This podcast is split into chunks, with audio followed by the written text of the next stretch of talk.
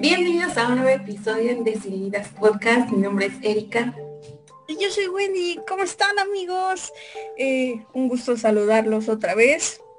Eh, ya no me dejan decir que no grabamos, pero bueno, este eh, el día de hoy tenemos a un invitado.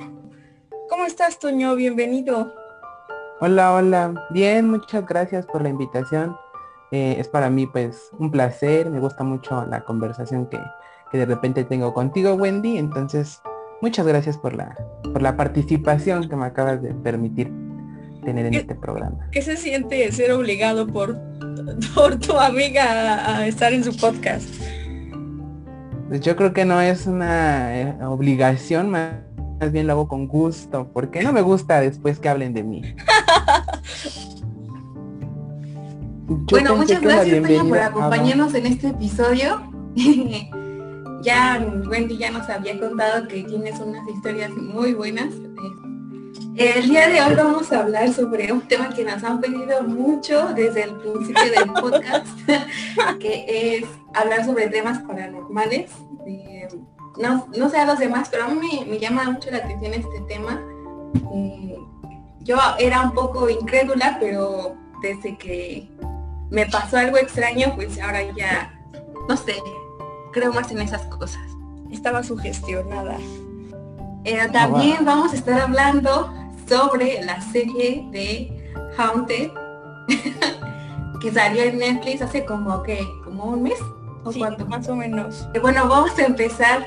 ya quiero decir que cuando empezamos a ver esta serie, yo la empecé a ver con Wendy y la verdad es que no me llamaba la atención, o sea, sí, sí llamaba la atención ¿no? por el título, por la portada, pero cuando la empezamos a ver como que nos pareció un poco aburrida, pensábamos que era así como tipo la Rosa de Guadalupe o cada quien su santo, cosas así. Lo que la y, ah, lo que, y la verdad no, no, no sé, como que me decepcionó al principio, pero ya conforme la empezamos a ver, eh, ya, ya por separado, ya como que sí estuvo muy buena, no sé. Sí, yo la, la, la, primera vez que la, que la vi, o sea, el primer capítulo, eh, o sea, me, me, me, llamaba la atención porque sí tenía como el concepto de lo que la gente cuenta, ¿sabes? O sea, sí era gente que relataba historias y obviamente pues la producción era meterle ficción y demás. Cuando la, comen la comencé a ver, este, sí como que dije, no, pues sí está buena. Pero ya cuando empecé a ver, por ejemplo, los, las animaciones, los gráficos y demás, yo se lo comentaba a Wendy en un, momento, eh, sí me quedé como de, ¿esto qué? Porque se me hacía un, se me hacía una, eh, no sé, un gráfico muy chafa, ¿sabes? O sea, como que no, yo, yo decía, no, no encaja con la historia después platicando con Wendy, pues decíamos, no, es que no lo veas desde ese punto, porque evidentemente tú y yo sabemos que es ficción y que pues realmente a lo mejor el demonio no es así. Entonces, velo por el lado de la historia. Y sí, ya si lo notas desde el punto de la historia, pues sí te quedas como de wow, ¿no? O sea, si dices, no manches, qué fuerte que las personas que compartieron su historia hayan vivido eso. Este, pues sí, yo concuerdo con ustedes dos. Eh, al principio como que muy sosa, como que no da miedo. De hecho, a mí el primer capítulo no me gustó. Eh, pero también como, como que dándole el sentido, ¿no? De, pues esto no te va a asustar, ¿no? Porque actualmente hay muchas, muchas este, animaciones, muchos efectos que sí logran ese, pues ese objetivo de em, asustarte. Eh, no es el caso de la serie, pero, o sea, el saber que es un hecho real, sí, sí, sí causa pues un poquito de, pues sí, de, de miedo, de incertidumbre, de interés. Personalmente, mi capítulo favorito fue el alguien llama a la puerta, algo así. Este trata sobre un chico en que ve de cerca dos muertes este, pues bastante trágicas y a partir de ahí cosas extrañas lo persiguen. Entonces, como que se me hizo algo muy común, algo que sí puede pasar y que probablemente de los casos que se presentaron, eso es lo que a mí me daría más miedo vivir. Sí, tienes, tienes razón. como que lo que la hace interesante es que son historias que pasaban en la vida real. A mí, este capítulo que tú mencionas también me gustó mucho. De hecho, todos me gustaron, menos el primero. Pero a mí la historia que más mm, se me clavó, no sé, fue la de El Diablo sale Semana Santa, algo así. Te voy a decir por qué. Porque ya ves que dice, habla de un perro que apareció, un perro negro. Bueno, hace muchos años, cuando tenía como 15, este, yo iba a unos cursos de inglés a Pachuca y tenía una amiguita que era de Zempoala. Bueno, los que son de Hidalgo sabrán dónde está. Este, entonces esta amiguita em, me contó que allí donde ella vive eh, pasó algo similar. La verdad no me acuerdo muy bien de la historia porque yo tengo muchísimos años, pero sí recuerdo que dijo que en la noche ella estaba durmiendo y que de repente se escucharon muchos ruidos y que se fue a asomar y, que había gente afuera y que había un perro negro gigante colgado entre los cables de pues de luz. Entonces yo en ese momento no le creí dije, ay, tus cosas me quieres espantar, ¿no? Y yo no, sé, no le creía. Pero cuando vi este capítulo dije, no puede ser, o sea, tal vez es en serio lo que esta niña me contó, porque, o sea, si no ya sería mucha casualidad, ¿no? Porque de verdad ella me habló de un perro negro gigante, igual que hay en, en el capítulo de esa serie. ¿Ustedes creen que eso sí sea cierto? Pues es que justo eh, experiencias de las personas tienen que ver con un perro negro eh, grande que eh, pues algunos dicen que es el diablo, otros que pues, simplemente es una coincidencia. Sí, por ejemplo, em, yo en, en, una ocasión igual em, tuve una, bueno, me contaron una experiencia así. Mi mamá me decía que su mamá en un momento le dio de comer a un perro negro X, ¿no? O sea, no era como algo en especial, no era un grande o algo así, o sea, un perro normal. Llega a la puerta de la casa, le dan de comer y obviamente pues estamos hablando de una época, pues, ¿qué les parece? De los 80 o más, si acaso, este, y las creencias de este tipo eran todavía más grandes que ahorita. Entonces cuando la gente supo o se enteró, ¿no? Así en una conversación, le dijeron, oye, no, es que lo que acabas de hacer es darle de comer a la muerte, ¿no? Entonces, pues obviamente mi, abuelita, eh, este, en ese momento pues espantó mucho. Después, este, pues vamos, no sé, saca sea casualidad o que sea, pero se enferma, ¿no? Empieza a tener como una salud un poco deficiente y pero a partir de eso, ¿sabes? O sea, le, le, achacan a que fue esa, esa parte, que porque le dio de comer al perro negro, su salud empezó a mermar. Y entonces la gente que tenía como más jerarquía en esos temas, empezaron a, dar como explicaciones, es que le diste de comer a la muerte y por eso te estás enfermando, ¿no? Y las limpias y demás, porque si no, pues hasta puedes, pueden decir es que te vas a morir, porque estás atrayendo el mal. Y pues el negro siempre se ha relacionado con el mal, ¿no? Los animales negros, ¿no? Pero es que ahí entra un conflicto, ¿no? Porque por, por, ejemplo, yo sé que personalmente a mí me daban miedo los gatos negros, ¿no? Cuando yo era niña, a ver un gato negro, ay, era mala suerte. Porque eso decían aquí en la casa. Entonces, ¿qué, ¿qué pasaba? Yo jamás lo hice, eso sí, pero sí veía niños que los apedreaban y que así, cosas feas a los pobres gatitos negros. Igual no, no, no cree que de ese lado sí tendríamos que pues, como reflexionar, ¿por qué no darles un poquito de, de amor, de comida, de alimento, de ayuda? Sí, de hecho, por ejemplo, estas personas activistas de, de, protección animal y demás, pues critican mucho esta parte. O sea, sabemos que siempre la, parte religiosa, vamos a llamarlo, está peleada con la ciencia. Entonces estas personas que de alguna manera eh, defienden los derechos de los animales, incluso critican que se ocupen para los rituales, ¿no? Porque la religión santera, por ejemplo, ocupa mucho a los animales para sacrificio a sus santos. Y casualmente siempre se ocupa, por ejemplo, como decías, ¿no? Los animales negros. La gente que practica otras corrientes de esta brujería, vamos a llamarle, ocupa la gallina negra para las limpias, por ejemplo, y que tiene que ser joven para darle vida a la persona. Entonces sí está así como súper. Pues no quiero ser partidario de ninguno de los dos, pero sí está así como súper extraño, ¿no? Y súper feo porque pues dices, vamos del lado del activismo, pobres animales, vamos del lado de, la religión, pues es necesario, ¿no? Para eh, lo que se ocupe. Pues sí, siempre está relacionado los animales con esto de, de cosas paranormales, ¿no? Luego también que dicen que los guajolotes también son brujas, no sé si han escuchado de eso. Y también este, hace poquito, este, me siguió en Instagram una cuenta de así como de brujería. O sea, de, la nada me llegó y, o sea, pues ahí por de chismosa me metí a ver. Y sí, estaban haciendo un ritual con una vaca y luego con gallinas y así pobres animalitos, ¿no?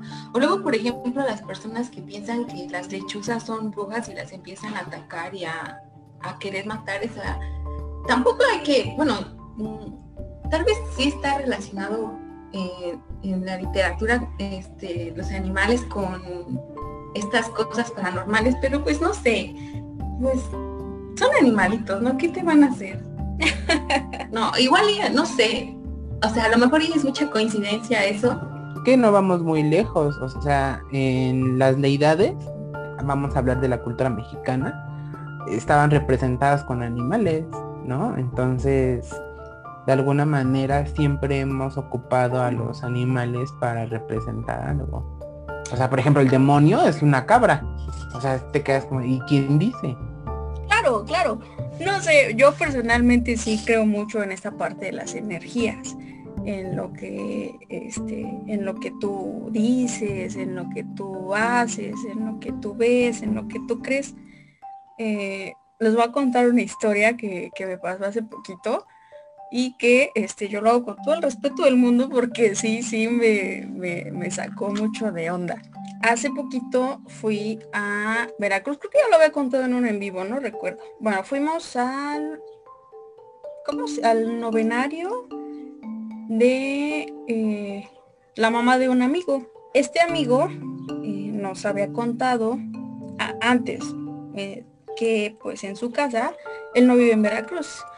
Este, nos había contado que en su casa habían pues cosas raras donde él vivía.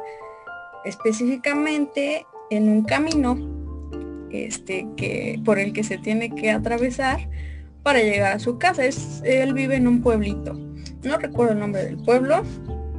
Sé que está cerca de, de Alto Tonga Veracruz. Este y bueno, él nos contaba historias que pues sí, daban miedo, ¿no? Al, escucharlas. Y él nos hablaba de un camino muy oscuro, de verdad oscuro. Yo no pensé que fuera tan oscuro hasta que, este, pues fuimos, ¿no?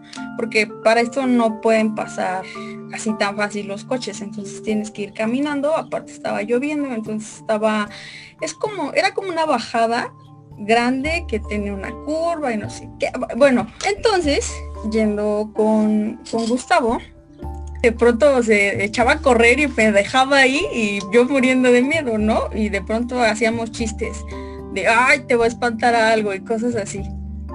En fin, mala idea, eso sí se los digo, mala idea, porque bueno, ya este, fueron por nosotros, eh, para que no nos perdiéramos, porque de verdad no se veía nada. Y cuando llegamos ahí, las personas, la familia de este amigo, pues nos contaron que pues los niños estaban enfermitos de la, del estómago. Todos pensaron que había sido algo que comieron o no sé. Y después, ya cuando nos íbamos al otro día, este, nuestro amigo también estaba enfermo, se sentía como mal del estómago, como muy cansado, como muy pesado. Y entonces pues dijimos, ah, no, pues igual el cansancio, el estrés, ¿no? De estar como en ese proceso de duelo. Y entonces ya de regreso yo me sentí mal, yo me empecé a sentir como cansada, como que no sé, me sentí mal. Ese malestar que de pronto te da, ni siquiera sé cómo describirlo. Y entonces, este, pues ya um, veníamos normales, yo les dije eso, pero yo no lo relacioné nunca con, con, lo que les estaba pasando en Veracruz. Llegamos de Ciudad de México, y ya de Ciudad de México yo me vine con mi abuelita para acá. Y entonces por la tarde ya me dolía horrores el estómago, este, no, fue horrible, fue horrible. Fui a que mi abuela me limpiara y me dijo que que no me quería decir nada, pero que ella pensó que sí tenía algo que ver, ¿no? El que yo haya estado como en contacto con ellos y así. Este, y yo me, yo en mi mente dije, chin, sí es cierto, anduve ahí diciendo babosadas, en donde pues Laurentino nos contó que habían pasado las cosas. Si quieren ver el camino oscuro, está en mi Instagram, están las fotos. Este, vayan a verlo. Está, se ve todo normal, pero de noche de verdad está intenso. Y miren, eso me recordó que uno debe de, respetar lo que no conoce. No sé si fue coincidencia, no lo sé, pero estuvo fuerte.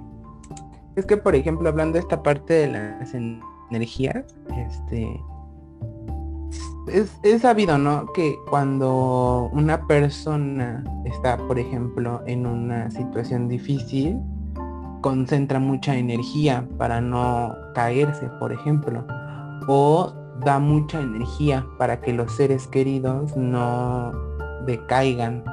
Entonces estamos como más susceptibles. Ajá, o sea, sí pudo haber sido que a lo mejor eh, está rodeado de estas personas que de pronto necesitan energía porque gastas demasiada energía en un proceso así sin querer hayan absorbido la tuya.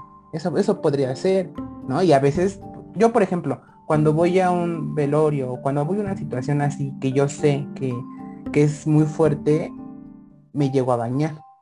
Porque no nada más das tu energía o no nada más gastas energía en estar consolando a la otra persona, en ser este, em, pues no sé, empático con esa persona, también te traes otro tipo de energía que pues es negativa porque finalmente estás en una situación triste.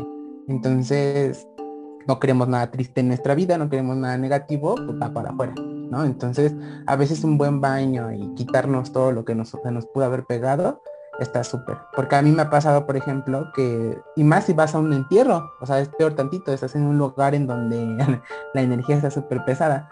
Entonces a mí me ha pasado que después de esos eventos, dos, me duele la cabeza. Entonces precisamente por eso, porque estás manejando energías muy fuertes. Estás como jugando. Pero, pero no estás como sugestionado a eso. O sea, tú, tú dices, siempre que voy a un funeral, a un entierro, a un velorio, me duele la cabeza. Eh, ¿no, ¿No crees que sea sugestión? Es que aquí entra entonces el terreno de, de las creencias. O sea, por ejemplo, tú crees que, eso es su gestión. Yo te puedo decir, no, es que sí es cierto. Entonces yo creo que depende de cada persona. A lo mejor yo lo hago porque me ha funcionado. Eh, fíjate, en una ocasión este, fuimos a un, a un novenario precisamente y yo me bañé y todo, porque me bañé en las noches regularmente, pero sí tenía yo como esta sensación de hazlo porque pues vienes de una, de una situación así, ¿no? Y mi mamá no lo hizo, se fue a dormir y me dijo, es que no pude dormir y me dolía mucho la cabeza. Yo le dije, ah, yo te dije que te bañaras porque pues, vienes de una situación fea, ¿no? Donde la energía está bien, este, bien extraña. Entonces a lo mejor eso reforzó mi creencia de que sí te... Mm, tienes razón en eso, pero como dices, eso nada más te ocurre a las personas que tienen energía bajita. A lo mejor ese día tu mamá se sentía decaída, a lo mejor estaba cansada y por eso le pasó eso. Porque, por ejemplo, yo he ido a muchos este, velorios y así, yo, a ver, ya la a, a mí no me pasa nada. Yo ni me baño. Yo nada más tamales y la torre y ya me voy a mi casa. Ya es ni que, pienso en eso. Es que sabía lo que Claro. Porque no ando pensando en feliz y pues no le tomo tanta importancia. Es que es a lo que te decía. Entras en una situación en la que juegas. Porque, por ejemplo, las, por ejemplo, a lo mejor mi mamá está más concentrada en la persona que está sufriendo. ¿No? Y, y, tú, pues tú, tú bien lo dices, yo nada por los tamales y el café, pues a mi X me vale. ¿Qué energía puedes, qué energía puede jugar? ¿Me entiende? Por ejemplo, cuando abrazas a la persona, ahí se puede dar esa transferencia. Fíjate que en una ocasión me pasó que yo tengo una amiguita que cree mucho también en estas partes, ¿no? Y este, y en una ocasión me dijo, te voy a dar energía, pon tu mano. Entonces, este, puso mi mano y, su mano arriba y la otra mano de ella abajo. O sea, mi mano quedó en medio. Y comenzó como a hacer fuerza en las manos. Y me dijo, vas a sentir como calor. Ay, yo dije, esta está loca, ¿no? Antes de que yo creyera en esto. Entonces, literal, sí como que comencé a sentir este calorcito. No así como Goku que avientan el poder y lo absorbes, ¿no? Pero sí sentí como calorcito. Y me dijo, ¿sentiste el calor? Y le dije, sí. Dices que es tener que, que pues siento que, que, te puedo dar. Y yo, ah, vamos, órale, chido. Ya no sentí nada después pero sí creo entonces que podemos mover energía, no al grado de la ficción que hemos visto, pero sí, sí, sí creo que podemos mover, energía. Claro, claro, y es que date cuenta, o sea, desde la parte biológica, lo que nos hace estar vivos es la energía del sol. O sea, como seres vivos es la energía del sol. Nosotros somos energía, nosotros transmitimos energía, todas estas vibras. Pero también está la parte que dice Erika, o sea, hay gente que no, y a lo mejor, no sé, algunos somos más susceptibles o, no, no lo sé. Pero de que algo pasa, pues sí. O, bueno, eso es lo que yo pienso. Bueno, se nos está terminando el tiempo de este episodio, pero eh, no, no lo vamos a dejar así. Vamos a, seguir tratando esto porque está bastante, bastante interesante. Y bueno, pues nos vemos eh, la siguiente. Espero que pronto. Gracias por la invitación. Un excelente día. primero noticias, yo. La madre. Gracias, excelente día. Está bien. en la segunda parte donde vamos a seguir contando algunas historias de terror que esperemos que les gusten mucho. Paranormales, paranormales. Ay, es lo mismo.